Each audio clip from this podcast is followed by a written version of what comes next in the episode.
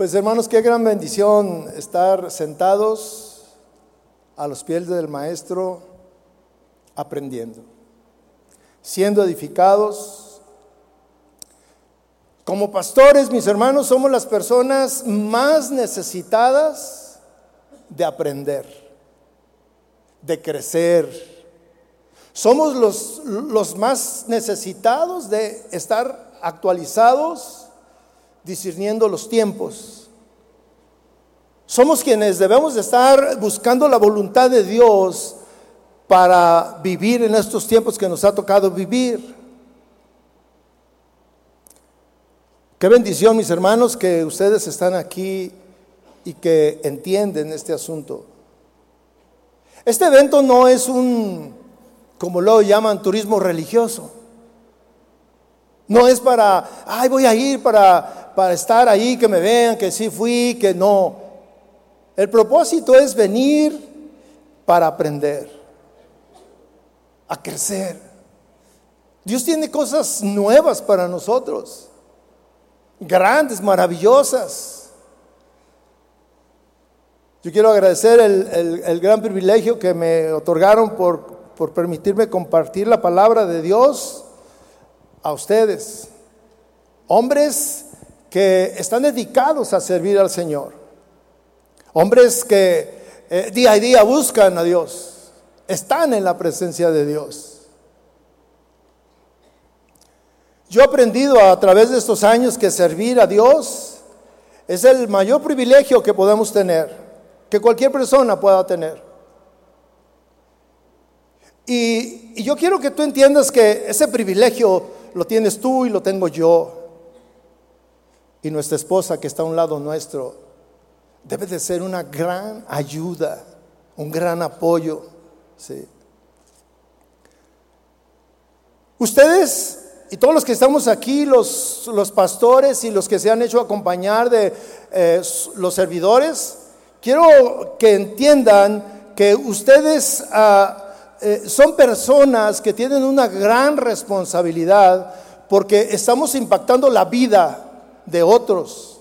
No solamente nuestra vida, es la vida de otros. Tú te has puesto a pensar que de tu buena relación con Dios, de buscarlo, de, de, prepararte, depende la salvación o la condenación de alguna persona. Por tanto, yo quiero que entendamos que nosotros somos las personas más valiosas de nuestra iglesia. Tú eres la persona más valiosa de tu iglesia. Y yo no estoy hablando de iglesias grandes ni chicas. Estoy hablando de iglesias donde hay personas que los domingos van a la iglesia esperando encontrar el alimento que necesitan para su vida. Personas que eh, cuando van a su iglesia, a tu iglesia, ellos están eh, esperando que tú le sirvas un banquete, que tú te preparaste con tiempo. El pastor, eh, cuando tenemos esas reuniones con el pastor Chuy y, el pastor Toño, nosotros le decíamos al pastor Chuy, oye, ya danos los temas. Y faltaba mucho tiempo. Y él decía, no, espérenme, todavía estoy buscando ahí. Y nosotros orando, Señor, ya revélale, porque luego no nos va a ajustar el tiempo. Porque necesitamos preparar algo, una enseñanza que impacte tu vida. ¿Por qué? Porque tú vas a impactar la vida de otros. Nosotros, eh, Dios nos ha encomendado, más allá de, estar al frente de la congregación aquí, eh, nos ha encomendado de preocuparnos por ustedes, de cuidar su vida espiritual. Nos ha encomendado la tarea de formar, de cuidar los, los, los fundamentos doctrinales que, que forman tus convicciones. Porque lo que tú aprendes, tus convicciones, lo que tú crees, es también lo que vas a enseñarle a tu iglesia.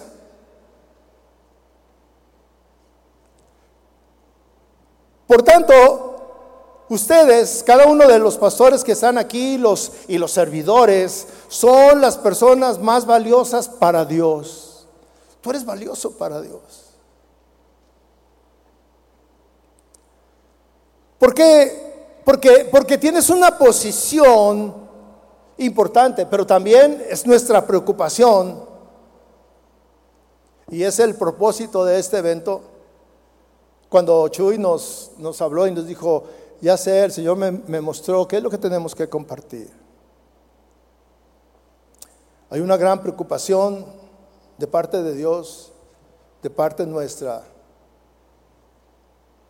de alertar, de guardar a cada uno de nosotros de las tentaciones que el mundo ofrece. No solo tentaciones ah, materiales o tentaciones carnales, sino las que de manera oculta Satanás nos ofrece o que de manera oculta siembra en tu interior. Y, lo siembra para desvirtuar, para alejar, para traer confusión y división en tu iglesia. ¿Por qué? Porque tú eres importante. Y a veces al hombre importante, eh, cuando eh, eh, se descuida, también Satanás lo usa como una herramienta de división, de confusión.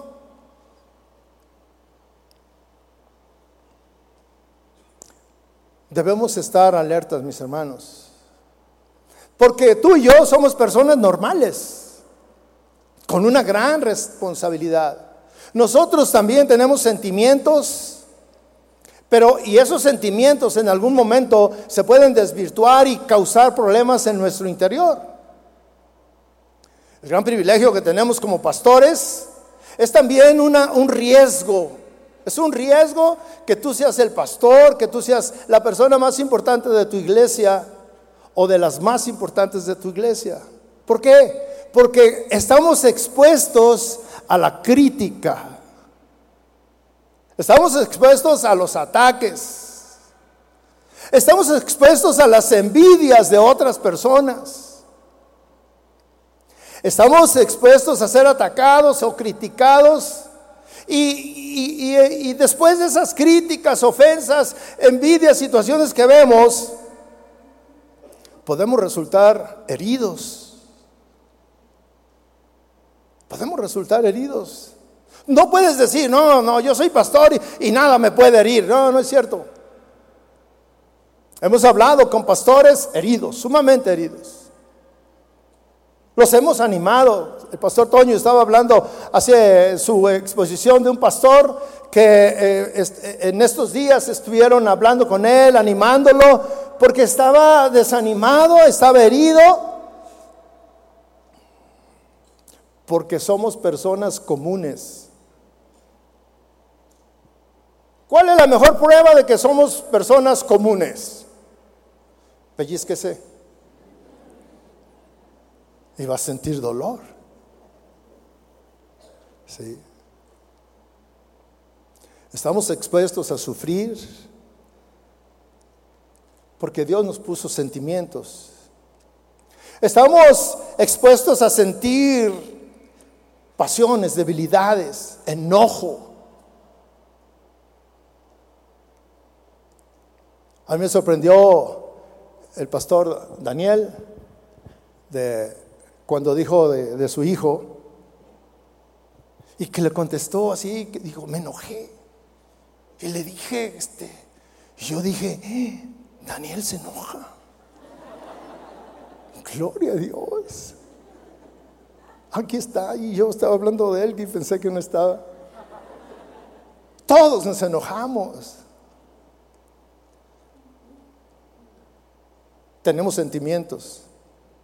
¿Y sabe qué? Tenemos una vida familiar. Y en nuestra vida familiar tenemos una esposa que todos los hombres dicen, yo oro a Dios y le digo, Señor, es que mi esposa...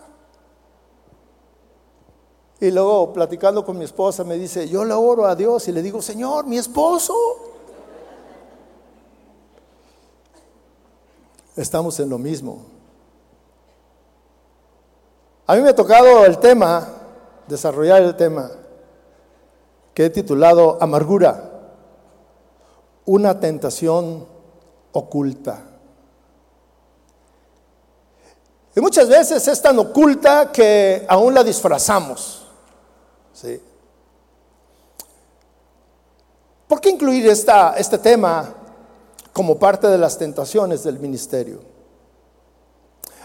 La razón es muy sencilla y, pudiéramos pensar que eh, este, esta amargura no pudiera ser catalogada como una tentación, una tentación que nos atrae, pero sí es un gran peligro, un gran peligro, que como pastores podemos estar cargados sin darnos cuenta.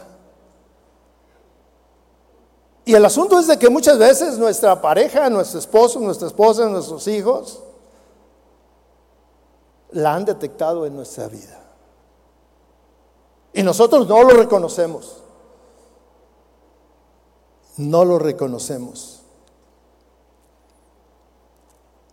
Yo creo que como pastores debemos hacer un examen muy profundo de nuestro interior y dejar a un lado respuestas encubridoras de lo que verdaderamente sucede en nuestro interior, ante los múltiples ataques, ante todas las faltas que hemos recibido, ante todos los chismes que han ido a contar de nosotros, ante las diferencias que hemos tenido con otros pastores, ante esas situaciones complicadas que hemos tenido con miembros de la organización o con miembros de nuestra propia iglesia o en el lugar más íntimo que es nuestra familia, nuestra casa.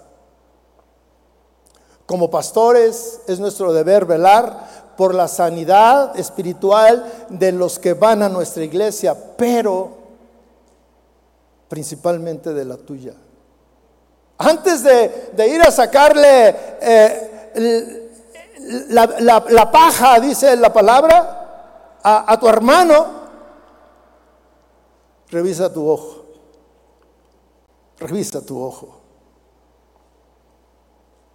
Mis hermanos, la vida espiritual, la sanidad espiritual de nuestra iglesia depende de tu salud espiritual.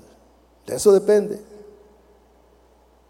Debemos de reconocer que la amargura es el pecado más fácil de justificar y también es el más difícil de diagnosticar.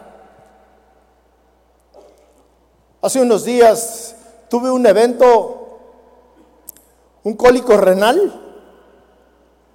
Y, este, en el proceso eh, llegué ahí a un hospital y luego me dijeron, necesitamos hacer una tomografía. Me metieron a un, a un aparato ahí y me pasaron y, en unos minutos sacaron una serie de imágenes de mi interior. Y hasta mi esposa me dijo, ay, qué bonito te ves hasta por dentro. Me dijo, yo quiero una de esas. Pero ahí en toda esa gama de fotografías estaba un puntito blanco, muy pequeño, muy pequeño. Y llega el doctor y me dice, ¿qué cree? Digo, ¿qué, doctor? Trae una piedra. Y yo me imaginé, pues, una piedra, ¿verdad? Grande. Me dijo, mide cuatro milímetros. Dijo, no es nada. Dije, oiga, pero ¿cómo me causa dolor? Me dijo, sí. Usted sabe que no hay una manera de, poder eh, eh, descubrir inicialmente la amargura en la vida de alguien. No hay. Tú puedes meterte a uno de esos aparatos que te pueden diagnosticar y revelar todo lo que hay dentro de ti, pero no van a encontrar ese pequeño puntito y diagnosticar esa amargura. Pero el que la trae, le duele. No puede estar a gusto. A las 4 de la mañana me despertó el dolor. Y yo, ¡ah! como ya lo había tenido antes, dije, mi amor, vámonos al hospital, traigo trabajo de parto, vámonos.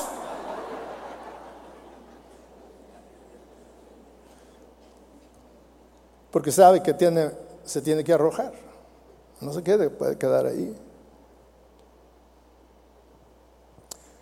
cuando tenemos, cuando hay amargura en la vida de alguien, de una manera muy sencilla podemos disculparnos ante los demás, ante el mismo Dios. Pero la amargura es uno de los pecados, fíjese, pecados más comunes, peligrosos y perjudiciales.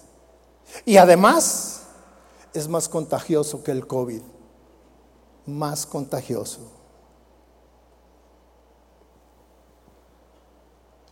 Cuando el Señor me, cuando me dejaron este, este tema, yo oraba con el Señor. Y yo sentía de parte de Dios que me decía, mira, es tan sutil que muchas veces las personas aún lo justifican delante de los demás y lo justifican delante de mí. No queremos reconocer.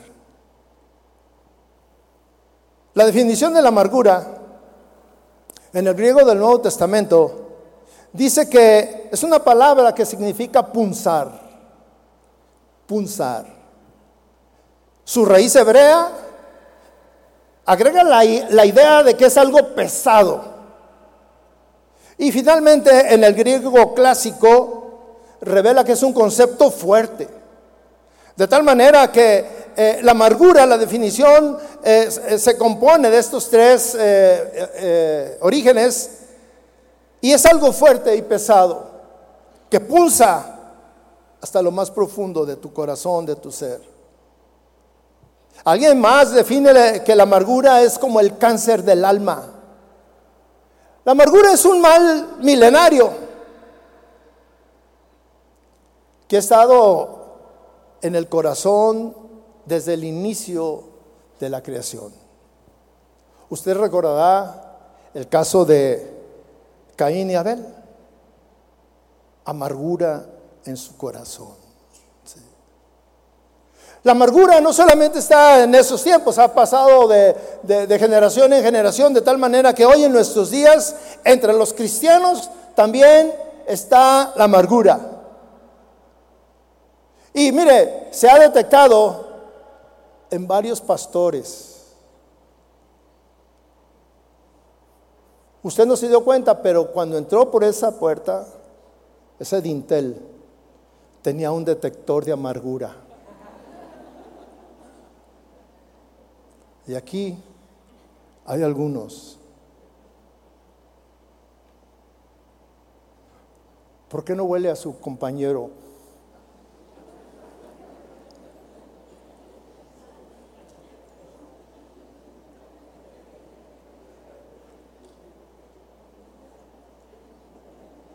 El, pastor Memo Gómez. Fuimos compañeros de muchos años, de, de grandes batallas en el frontón. Y él detectó que en mi interior había una raíz, no, un árbol de amargura. Era un árbol, ¿verdad? Un árbol. Porque él dice que como siempre me ganaba, creció en mi interior. Pero hoy yo le dije, porque hace rato me estaba diciendo, oye, ¿cómo andas? Dije, y el Señor ya me liberó. Cuando pasé por esa, no detectó nada. Pero yo no sé tu vida. Hay siervos de Dios que tienen amargura. Tienen amargura. El no detectar a tiempo la amargura trae consecuencias mortales y además trae la condenación eterna. La amargura, mis hermanos, no aparece automáticamente, sino que es una reacción a una ofensa, a una situación difícil, a una situación injusta, a una situación que no es la verdad, chisme, y, va creciendo poco a poco si no se arregla y no se detiene en el momento oportuno. No importa si la, si la intención de la falta o, el motivo fue justificado, fue intencional o no fue intencional. si el ofendido no arregla la situación con Dios, la amargura le inducirá a estar pensando situaciones en la vida del otro, imaginar qué hace, imaginar qué dice, imaginar que lo está atacando. La amargura, mis hermanos, puede formar parte de tu vida y vivir con ella por muchos años. Los compañeros de la amargura son la autocompasión, los sentimientos heridos, el enojo, el resentimiento, el rencor, la venganza, la envidia, la columnia, los chismes. La amargura, de acuerdo a la, definición, es, el resultado de, de sentimientos muy profundos, de heridas muy profundas que están en tu vida. ¿Por qué es difícil desarraigar, sacar la amargura? En primer lugar, el ofendido considera que la ofensa es culpa de la otra persona. Y muchas veces sí es verdad. Es una ofensa que otra persona hizo. Y siempre está esperando, tiene que venir a pedirme perdón. Porque yo soy inocente. Debe venir a pedirme disculpas y debe de arrepentirse delante de Dios. Porque yo soy la víctima. Sí. En segundo lugar, casi nadie nos ayuda a quitar la amargura. Al contrario, le ponen más gasolina al fuego. No, no, no, tú tienes derecho de que te pida perdón. Porque luego andamos esparciendo nuestra amargura. No, es que me hizo, no, es que me dijo, no es que esto, no es que aquello. Tú tienes derecho de que venga y te pida perdón. Y luego le dices, mira lo que te ha hecho, eso está mal. Y entonces al amargado lo convence de que está haciendo lo correcto, que está actuando correctamente. Y se pone en, en el sofá esperando que vayan a pedirle perdón. Finalmente, si alguien se atreve a ir contigo y a decirte, hermano, estás amargado este es un pecado contra Dios y debes arrepentirte y debes perdonar. El amargado piensa que ese amigo no es tu amigo. Piensa que si es un consejero, le falta compasión, le falta discernimiento. Recuerde que el ofendido piensa que él es la víctima. Tal vez es cierto, si eres la víctima, eres el ofendido. Pero el tema aquí no es eh, determinar si eres la víctima o si no eres la víctima. El asunto es determinar, revisar si tu interior, a causa de esa ofensa, no inició un proceso de amargura en tu interior que te tiene enfermo, que te nubla el entendimiento, que te dañe espiritualmente y que como pastor y siervo especialmente estás atado. Y tú debes de ser el primero que debe de estar libre de todo eso. El primero. Escuche lo que Pablo le dice a los Efesios. En Efesios 4:31. Dice así, sea quitada de ustedes toda amargura Dice, dice más cosas, enojo, ira, gritos, insultos, así como toda malicia. Y dice, sean más bien amables unos con otros, misericordiosos, perdonándose unos a otros, así como también Dios los perdonó en Cristo. El apóstol Pablo les dice a estos hermanos que quiten de su vida actitudes que dañan su interior. Todo lo que acabo de, mencionar daña el interior. El apóstol hace un, eh, manda una acción de limpieza en el interior del cristiano. Es un imperativo. Sea quitada de ustedes toda amargura. Y yo me quiero centrar ahí. Sea quitada toda la amargura de tu vida. Pero luego dice en el 32, sean más bien amables unos con otros. Mire, estas son actitudes de una persona que está libre, que está sana. Y yo agregaría lo que dijo el apóstol Pablo, de manera no fingida. ya que muchas veces fingimos, fingimos ser amables. Estás amargado y ahí viene el hermano y ahí viene este hermano. Y cuando lo ves enfrente, ay pastor, hermano, ¿cómo estás? Qué bendición verte, gloria a Dios, cómo me gozo. Y por dentro, muchos de nosotros somos buenos actores. Fingimos que perdonamos. Cuando nos llaman así, que, oiga, vaya con el hermano y perdónelo. O cuando te, te ponen ahí en medio y, y, no te queda otra, otra más que perdonar. Dices, ves a todos que te están mirando y Está bien, sí, yo te perdono, hermano. Yo te perdono, sí. Fingimos. Fingimos que entre nosotros no ha pasado nada. Fingimos que todo está bien. Yo les decía que la, amargura es, es, difícil de detectar. Es un mal invisible. Lo que acabamos de, leer dice que, eh, que la amargura es como una raíz las raíces no se ven. Y generalmente nadie se da cuenta de lo que está sucediendo. Pero nuestras reacciones, nuestras conductas, nuestra manera de hablar denotan si hay amargura en nuestro interior.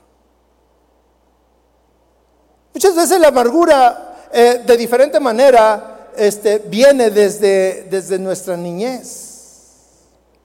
Por los maltratos que hemos sufrido, por ataques en nuestra iglesia, por diferentes situaciones, por el abandono de tu esposa, de tu esposo, por el maltrato, por, por tantas circunstancias, puede haber una raíz de amargura y ahí está, y ahí está. El escritor de Hebreos les dice, mirad bien, mirad bien. ¿Qué significa esta frase? Mirad bien. Ah, hoy, en este día, ¿cómo lo pudiéramos aplicar? Es, revisa tu vida. Revisa tu vida, pastor. Porque eres muy importante en tu iglesia. Ustedes escucharon la, la palabra profética que, estaba, que estábamos teniendo hace unos momentos.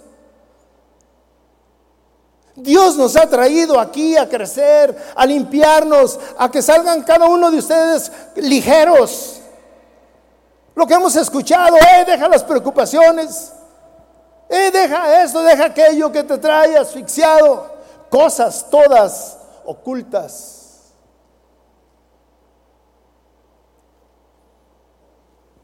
Porque si alguien encuentra una raíz de amargura en su vida, el asunto se complica, mis hermanos, y se complica para desarrollar nuestra labor de pastores. Hebreos dice 12:15 dice, "Cuídense de que nadie deje de alcanzar la gracia de Dios, de que ninguna raíz de amargura brotando cause dificultades y por ella muchos sean contaminados." Cuídense mis hermanos, yo les digo que eh, hemos venido aquí porque es un, es un deseo, es un cuidado del, del pastor de cuidar la vida de cada uno de ustedes. Cuidar su salud espiritual. El autor de Hebreos dice, cuídese de que nadie deje de alcanzar la gracia de Dios. Si hay una raíz de amargura en tu vida, tú vas a dejar de alcanzar la gracia de Dios. Tú conoces la importancia que tiene la gracia de Dios en tu vida. Sin gracia de Dios, ¿qué, qué, es nuestro ministerio? Sin gracia de Dios, ¿cómo puedes predicar y ser respaldado? Sin gracia de Dios, ¿cómo puedes orar? ¿Cómo puedes aconsejar? ¿Cómo puedes amonestar? ¿Cómo puedes levantar? ¿Cómo puedes decirle a esa persona, sí se puede? Y todo se detiene porque en tu interior dejaste que brotara una raíz de amargura. Todos tenemos diferentes motivos para amargarnos. Amén. ¿Usted ha tenido motivos para amargarse? No, nomás yo. Sí. Usted se puede imaginar que hay personas que se han ido de aquí de la congregación porque uno de los pastores no los saludó. Y luego se van y dicen, no, es que ahí no nos atienden. Hay tanta gente. Algunos pastores están amargados porque no los hemos visitado. Levanten la mano los que están amargados. Vamos a orar por ustedes al final. El apóstol usa un ejemplo muy sencillo para que podamos comprender la sutileza de cómo se desarrolla la amargura en la vida de las personas. El ejemplo que usa es el de un sembrador. Todos aquí sabemos cuál es el proceso del crecimiento de un árbol. Cómo lo miramos crecer hasta que está frondoso y, da frutos. La amargura es similar eh, como cuando nace una, una raíz. Empieza con una semilla que es plantada y que empieza a germinar. Empieza a crecer hacia abajo. Nadie la ve. Va creciendo lentamente hacia el interior en algún momento crecerá hacia el exterior y saldrá la luz, crecerá y dará fruto.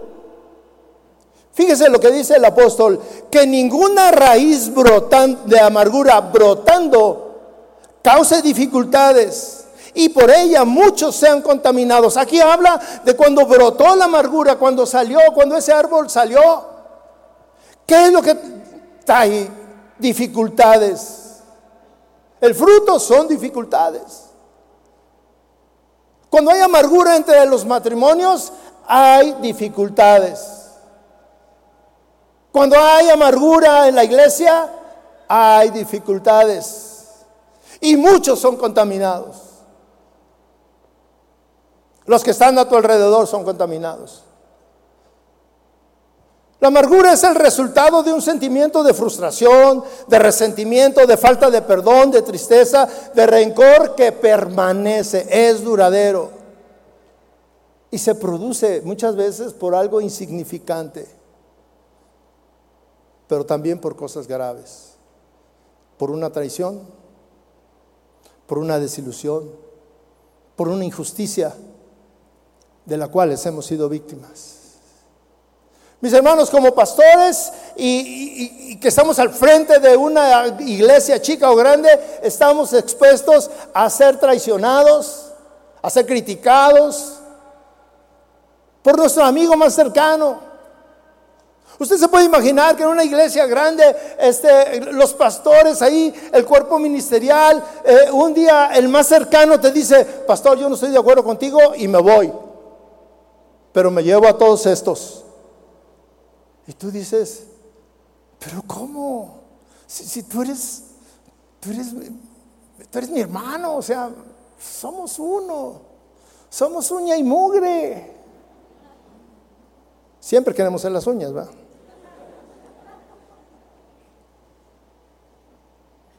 Pero no te, no te alarmes. Al Señor Jesús también lo traicionaron. Y Él no se amargó. Él lo perdonó. Una ofensa que no ha sido perdonada puede originar este sentimiento.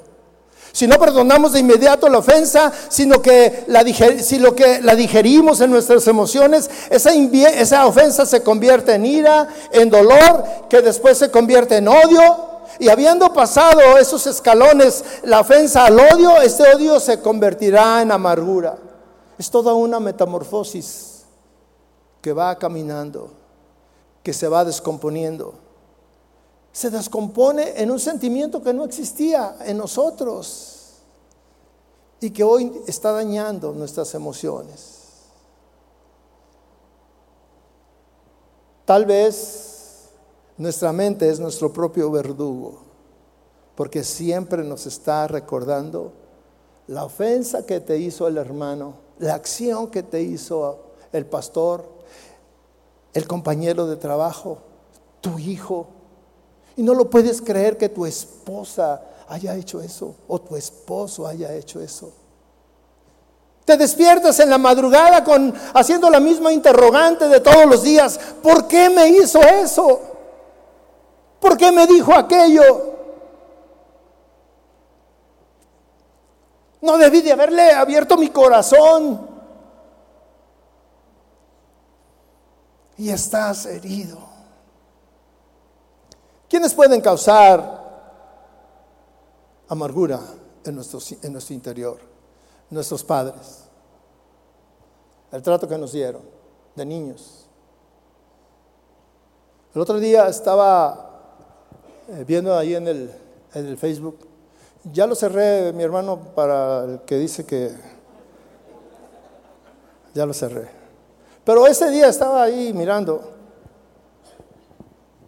y, había una foto de un niño y decía, queremos que nos ayuden a encontrar a este joven, a este niño. Se salió de su casa hace 30 años por el maltrato de sus padres.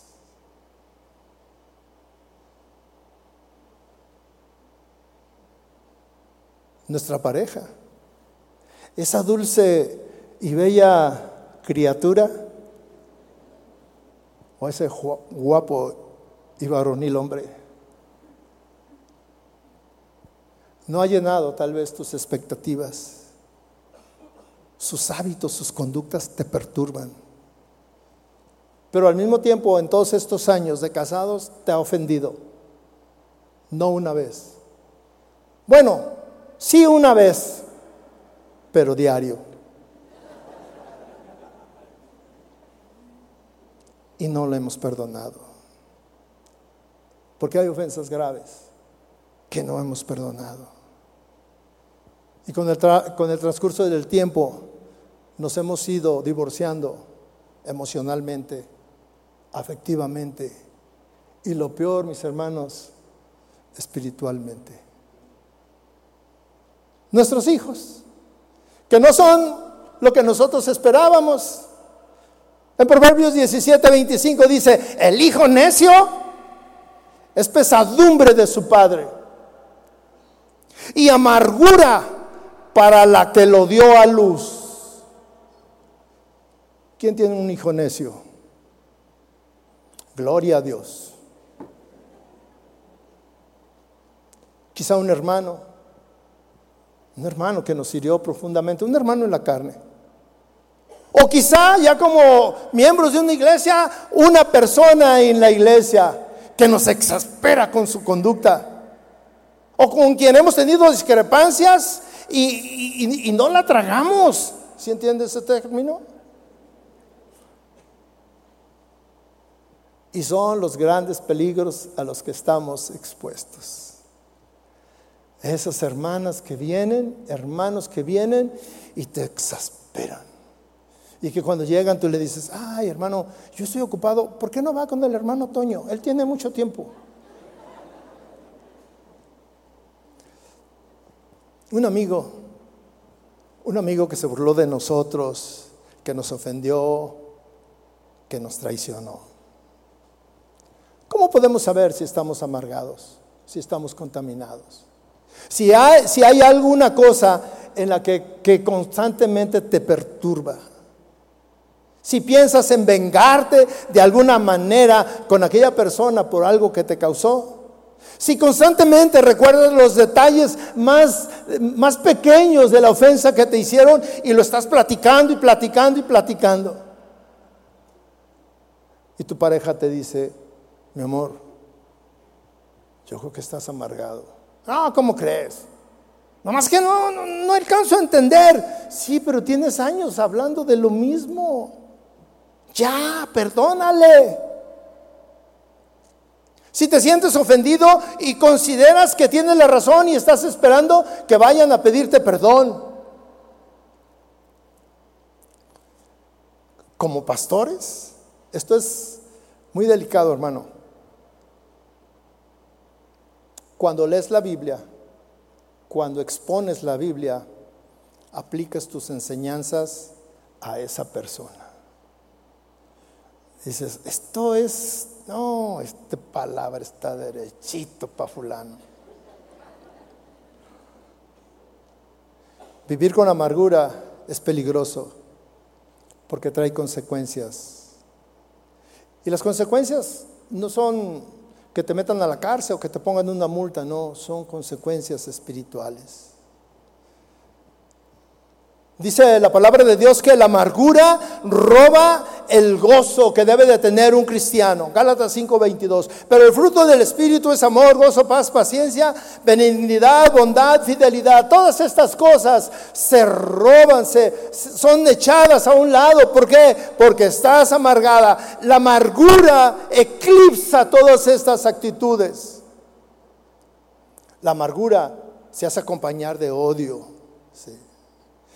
La amargura, esto también es importante, impide que las personas entiendan los propósitos de Dios en determinadas situaciones. A veces no entendemos por qué me está pasando eso a mí. Pero ¿sabes qué? Muchas veces es el trato que Dios está teniendo para ti, para hacerte crecer. ¿Cómo me va a hacer crecer ante esto? Sí, así es como crece uno en la adversidad, en la prueba. Sí. Y mire, como pastores, dice la palabra de Dios que la amargura contamina a otros. La persona amargada no solo vive con ese sufrimiento, sino que perjudica, contamina a los que están cerca. Y muchas veces los que están cerca luego toman partido contigo. Y ya ven a aquella persona y dicen, no, es que es bien mala onda le hizo esto a mi querido amigo. Y ya al rato ya son dos, tres, cinco. La amargura impide que las personas tomen decisiones sanas porque nubla la razón. Cuando mi corazón, Salmo 73, 21 dice, cuando mi corazón se llenó de amargura, en mi interior sentía punzadas. Entonces yo era torpe y sin entendimiento. Era como una bestia delante de ti. Todo eso, todo eso causa. ¿Qué tenemos que hacer? Perdonar. Mateo 6:13 dice, porque si ustedes perdonan a los hombres sus transgresiones, también su Padre Celestial les perdonará a ustedes. ¿Cómo curarnos de la amargura? Mire, el zacate en el campo se corta con machete, pero vuelve a crecer. ¿Cuántos tienen, ah, bueno, a los que nos visitan, cuántos tienen yarda? Para los locales, ¿cuántos tienen patio? Jardín. Y, ay, hermano, los hombres, las señoras, pues muy bueno, no, yo quiero una yarda de sabe cuántos acres. Y el hombre se la piensa y dice, no, mi amor, uno chiquito. ¿Por qué? Porque luego nos dicen, hey, ya creció el pasto, hay que cortarlo. Y lo cortamos y a los 15 días ya está igual y hay que volverlo a cortar. Y hay que volverlo a cortar, ¿sí? ¿Por qué? Porque dentro de esa tierra hay unas raíces que provocan que esté creciendo, creciendo y creciendo, que salga fuera de la, de la tierra. Cuando yo estaba pequeño allá en el rancho donde yo vivía, mi abuelo dijo, vamos a sembrar caña, este año vamos a sembrar caña.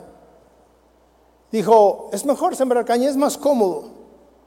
Y yo pues vi cómo arreglaron la tierra hicieron los surcos y pusieron este, pedacitos de caña, así como la que usted se come o que vea alguien en algún parque o algo, este, pedacitos de caña, pusieron. Empezó a pasar el tiempo y crecía y crecía. Y yo le decía a mi abuelo, oye, abuelo, esto no fue un buen negocio. Dice, ¿por qué? Pues es que mira, el maíz cada año lo cosechamos. Y la caña, pues ya pasaron dos años y todavía nada. Me dijo, espérate. Y creció. Y luego me dijo, ahora vamos a cosechar. Y fuimos y, y cortaron toda la caña. Pero luego volvió a crecer sin sembrar. Y yo dije, gloria a Dios. Qué cómodo nomás cosechar. Y así la amargura, mi hermano. Está en tu corazón. Y crece. Y tú finges que perdonas. En una reunión de espiritual muy, muy movida, muy llena del espíritu. No, yo perdoné al hermano. Ay, el hermano ya me perdonó. Ahora sí ya me perdonó. Pero a los tres meses otra vez salen los frutos. Con tu esposa. ¿Cuántas veces tu esposa te dice, eh, ¿no que me perdonaste? ¿A cuántos varones nos han dicho eso?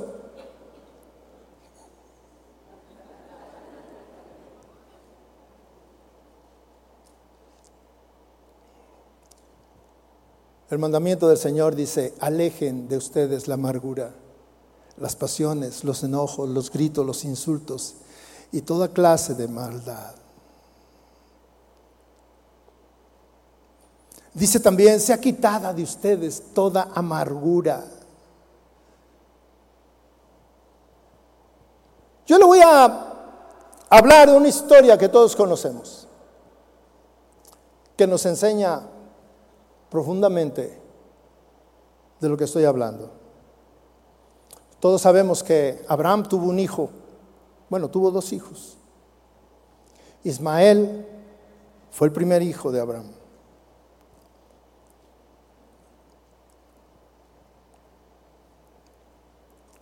Tenía beneficios por ser hijo de Abraham, porque era su hijo. Tenía privilegios. Pero había conflictos entre la mamá de Ismael y la mamá de Isaac. Y, dice que un momento cuando vio que eh, Sara vio que Ismael estaba creciendo y dijo, yo no quiero a ese niño aquí. Pero mis hermanos, ellos cometieron un error, Abraham y Sara. No obedecieron a Dios y tuvieron un hijo que no debieron de haber tenido. En Génesis 21:10 podemos leer esta historia. Dice, por eso le dijo Dios a Abraham, echa fuera esta sierva y a su hijo, porque el hijo de esta sierva no ha de ser heredero junto con mi hijo Isaac. Le dijo Sara, el asunto angustió a Abraham. Y Dios le habló a Abraham. Y le dice, no te angusties por el muchacho ni por tu sierva. Presta atención a todo lo que Sara te diga. Porque por Isaac será llamada tu descendencia. Eso es lo correcto. La descendencia que venga de parte de Isaac. También del hijo de la sierva. Dice, haré una nación por ser tu descendiente. Se levantó pues Abraham muy de mañana, tomó pan y un odre de agua y los dio a Agar, poniéndosele sobre el hombro y le dijo y le dio al muchacho y la despidió. Y ella se fue y anduvo errante por el desierto. Qué caso tan difícil por una mala decisión, porque no hicieron lo que Dios les había dicho que esperaran. Ellos quisieron tomar la solución por sus propios medios. Si nosotros pensamos en la vida de Ismael, mis hermanos, Ismael y su, y su mamá enfrentaron situaciones difíciles, las echaron al desierto como muchos hombres abandonan a sus familias Y eso causa una raíz de amargura muy profunda en la mujer y en el hijo. El hijo no entiende. ¿Por qué? Si yo tengo una, un papá, yo tengo una casa, ¿por qué estoy batallando aquí?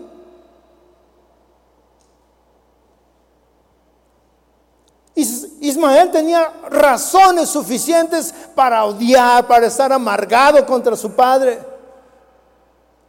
para hablar mal de él, para decir que no era un buen padre, para crecer y que dentro de él hubiera una amargura tal que destilara y que sí pudiera ser olida por los que estaban a sus lados. Pero fíjese, en Génesis Mire lo que sucede en Génesis 25. Dice que Ismael asistió a su padre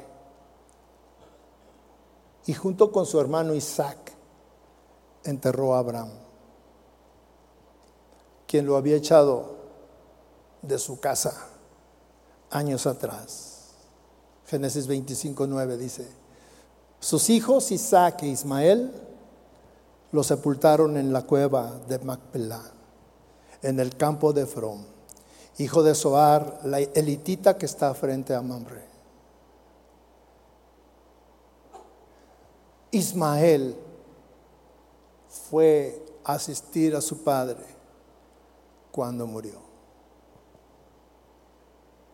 Un amargado no hace eso.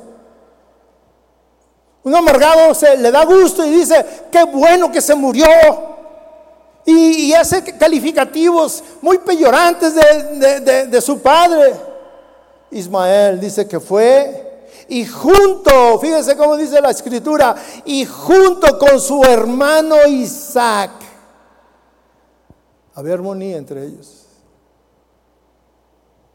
Enterraron a su padre.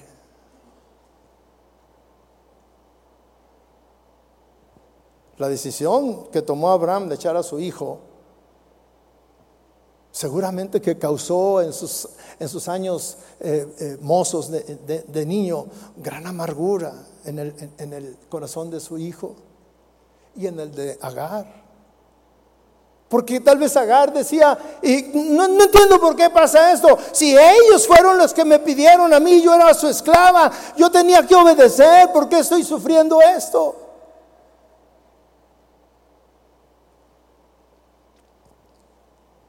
El caso de Ismael es un caso muy común que se da en nuestros días. ¿Cuántos de nosotros fuimos abandonados por nuestros padres? Nuestros padres tenían dos, tres familias.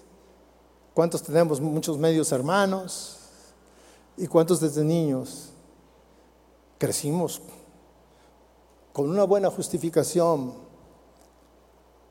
para que hubiera nacido en nuestro interior amargura. Nosotros somos siervos del Señor, pero no somos insensibles.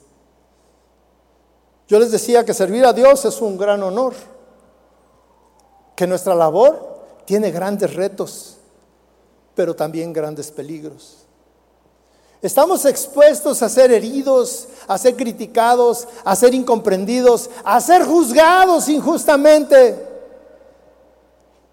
Todas estas acciones pueden ser semillas que si no estás atento estarán sembrándose en tu corazón. Algunos no solamente eh, eh, traemos arrastrando raíces de amargura desde la niñez o de la adolescencia, sino en nuestra edad adulta. Amargura con, con nuestros hermanos, con nuestros amigos, pero especialmente con nuestra esposa o esposa.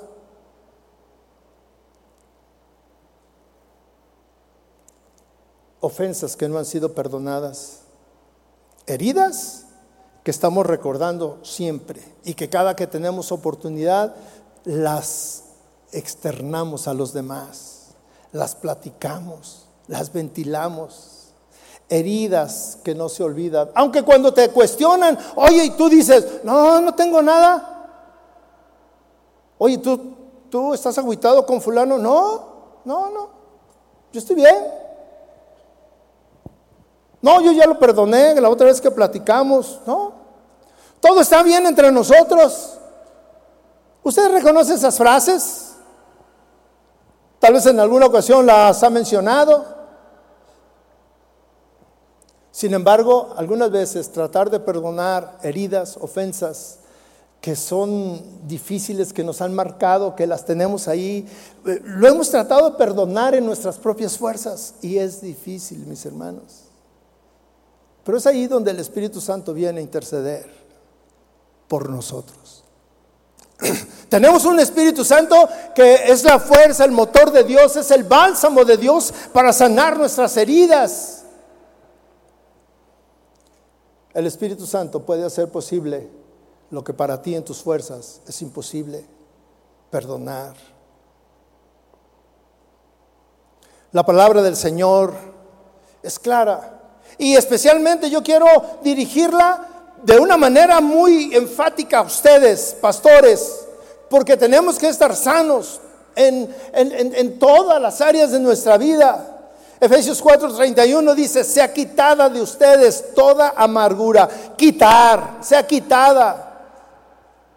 En nosotros no es una opción. No es algo que puedes dejar para después. No, con el tiempo se me quita. No. Quitar es un imperativo para tu vida hoy. Quitar esa amargura con la que has estado cargando, esa amargura con la que tienes contra algún hermano. No quitar estas acciones, estas conductas, estos pecados de tu vida tiene consecuencias. Cuídese de que nadie deje de alcanzar la gracia de Dios, de que ninguna raíz de amargura brotando. Tenemos que estar atentos.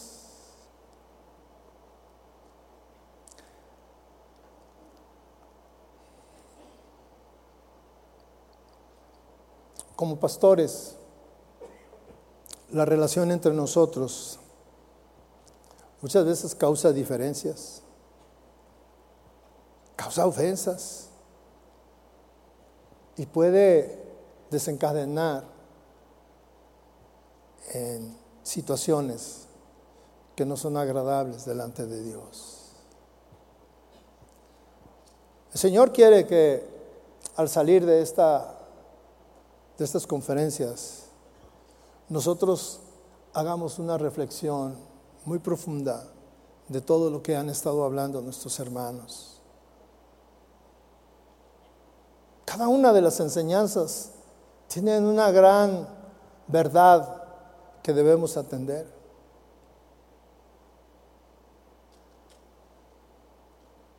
Pero yo quiero terminar con un, un, detalle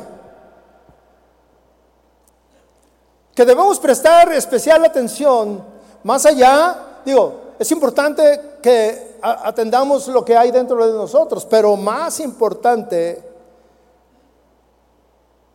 quizá debemos de tener cuidado de que a causa de nuestras acciones, de nuestras palabras, de nuestros actos, hayan ofendido a alguien a las personas que están cerca de nosotros, a las personas que están bajo nuestro cuidado, a nuestra esposa, esposo, hijos. Debemos de ser sabios en la manera de aconsejar.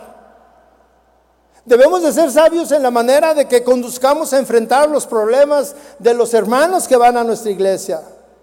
Una equivocación de nosotros, mis hermanos, puede ocasionar amargura en una persona en un matrimonio.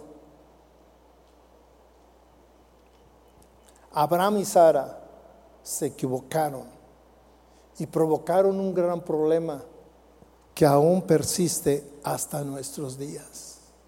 Hasta nuestros días hay una diferencia entre los judíos y, los, ¿cómo se llaman los otros que están enfrente? Los árabes.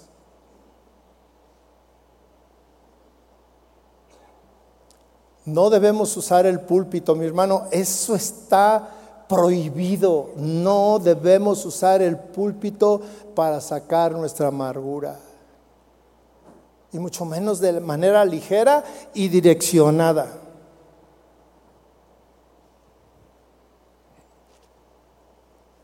Dios quiere que eh, cuando ya quitas todo eso que está diciendo, que nos está mandando que quites, en, en el versículo 32 dice, sean más bien amables unos con otros, misericordiosos, perdonándose unos a otros, así como, como Dios también los perdonó en Cristo.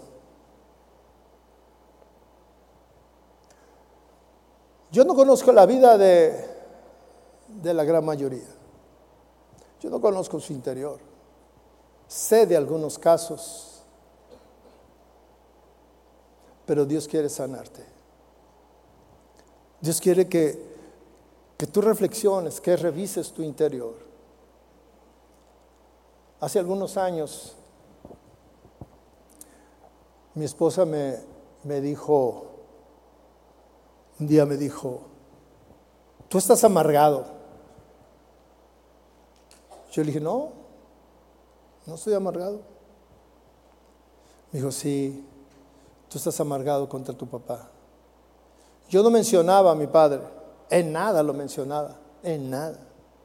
Mire, lejos de hablar mal de él, no lo mencionaba, porque nos abandonó cuando yo estaba niño. Y, ahora que estaba estudiando esto y que, Dios me llevó al asunto de Ismael, yo dije, yo que Ismael le fue peor que a mí, porque él vivía en el desierto. Pero un hijo abandonado sufre mucho. Y ciertamente que trae amargura en su corazón. Y yo venía y predicaba. Y yo venía y hablaba del perdón. Y yo venía y hablaba de esto. Pero muchas veces mi esposa me decía, estás amargado. Saca eso. Yo decía, no, yo estoy bien. ya lo perdoné hace muchos años. Y mi esposa me decía, no, todavía hueles.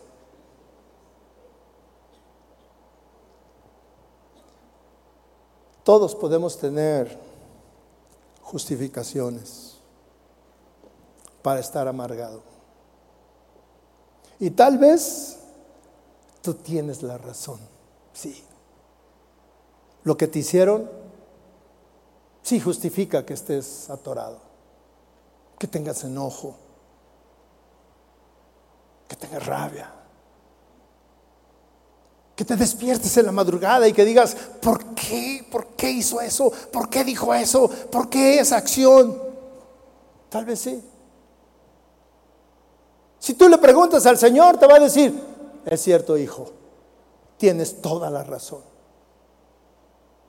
Pero ¿sabes qué? Necesitas ser libre, necesitas perdonar. Pero no como lo has hecho, fingiendo. Hemos cantado ese, este canto que dice que Él conoce nuestro interior, que es el único que lo conoce.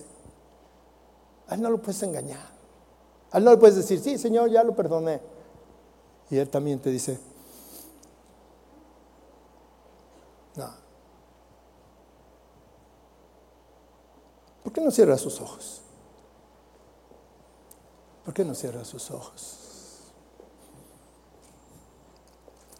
Cierre sus ojos. Ese es un asunto personal. Un asunto personal. No hay una oración para dirigirse, para dirigirlo.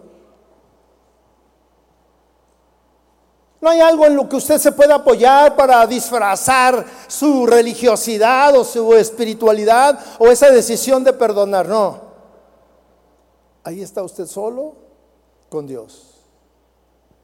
Y Dios sabe si hay alguna raíz de amargura en su corazón por algo que sucedió por lo que le hace su esposo día con día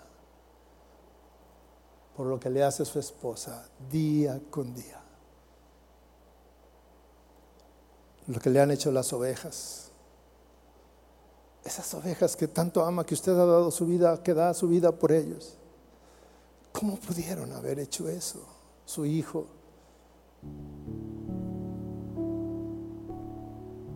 El Espíritu Santo está aquí en este lugar y créame que está pasando en usted, ahí con usted.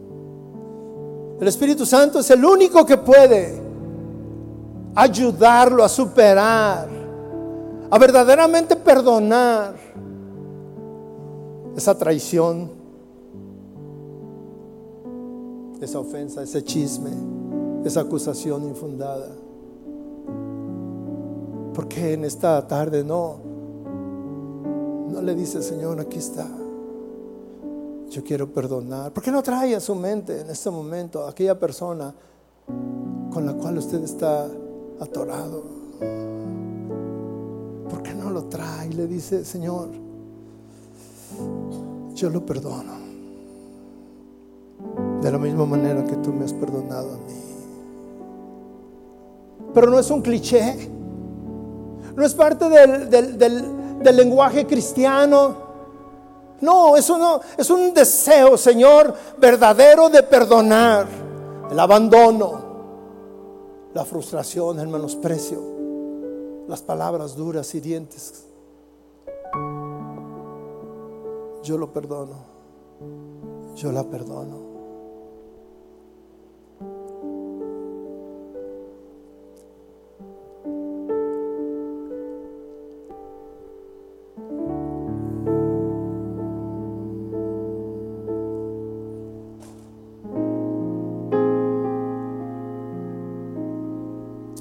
Ore con Dios. Ore. Limpie su alma, su corazón.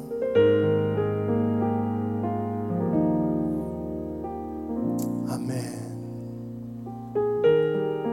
Sí, Señor, tú conoces nuestro corazón. Tú ves el corazón que está sufriendo, Señor, que está atorado.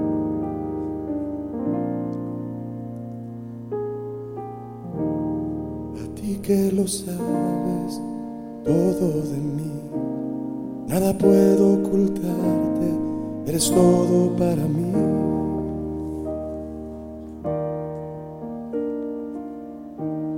Hoy quiero rendirte todo mi vivir, endereza mi camino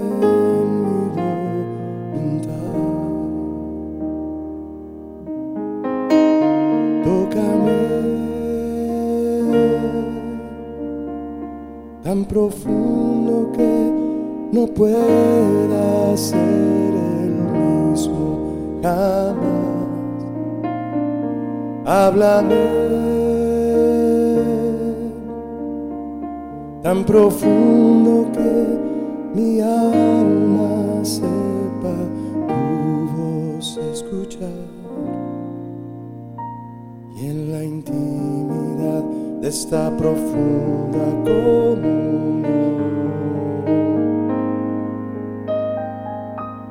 Enséñame a conocer tu corazón.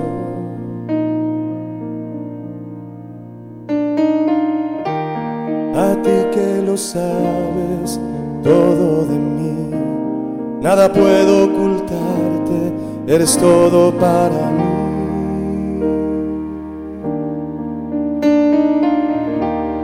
Hoy quiero rendirte todo mi vivir endereza mi camino delante de ti.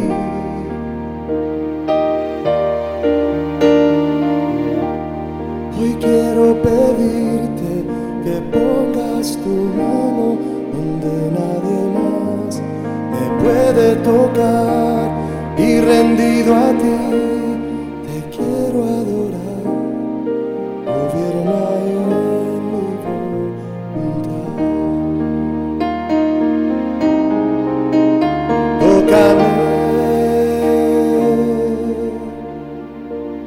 profundo que no pueda ser el mismo. Háblame tan profundo que mi alma sepa tu voz escuchar y en la intimidad de esta profunda